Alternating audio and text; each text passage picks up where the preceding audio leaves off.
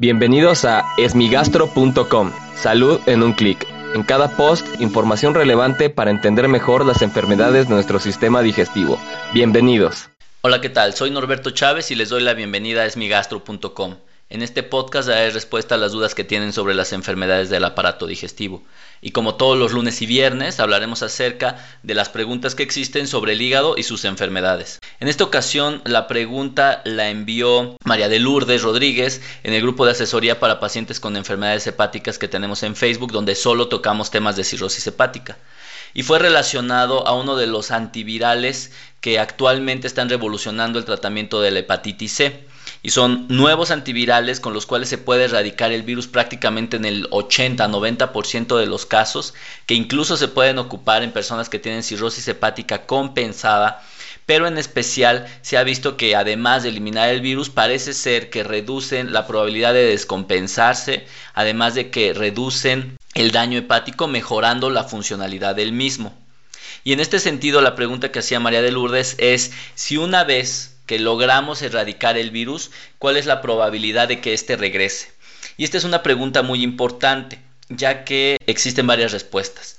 En principio, para definir que una persona se ha curado de la infección existen dos definiciones y esto es que después de haber terminado el tratamiento, ya sea tres o seis meses después, al hacer el estudio de sangre que se llama carga viral, este sea negativo. Es decir, el que sea negativo significa que la cantidad de virus es tan pequeña que o no existe o no lo puede detectar el aparato. Esto en general se asociaría casi con un 100% de curación. Sin embargo, si nosotros analizáramos un pedazo del hígado y lo expusiéramos a pruebas de laboratorio muy finas, observaríamos que hay material genético del virus todavía en el hígado.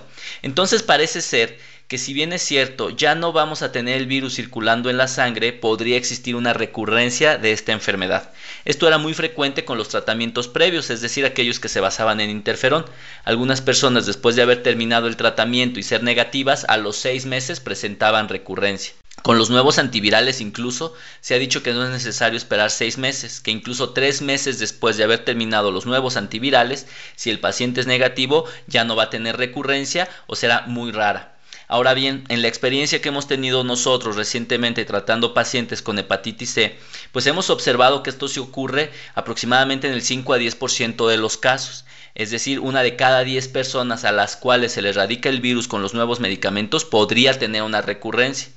Por eso, a pesar de que las normas internacionales actualmente recomiendan solo realizar una prueba de carga viral tres meses después de haber terminado el tratamiento, nosotros recomendamos un seguimiento periódico, ya sea con pruebas de función hepática para ver si éstas se elevan y en ese caso pedir una carga viral. Y nosotros aún mantenemos el estándar de verificar a los seis meses e incluso al año si el virus sigue negativo.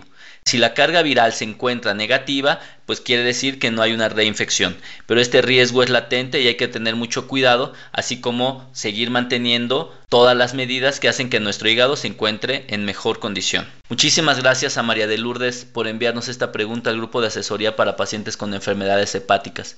Si tienes alguna duda te invito a que escuche los episodios previos y si aún tienes algo que no te haya quedado claro en el sitio web esmigastro.com encuentras el formulario a través del cual puedes enviarnos tu pregunta.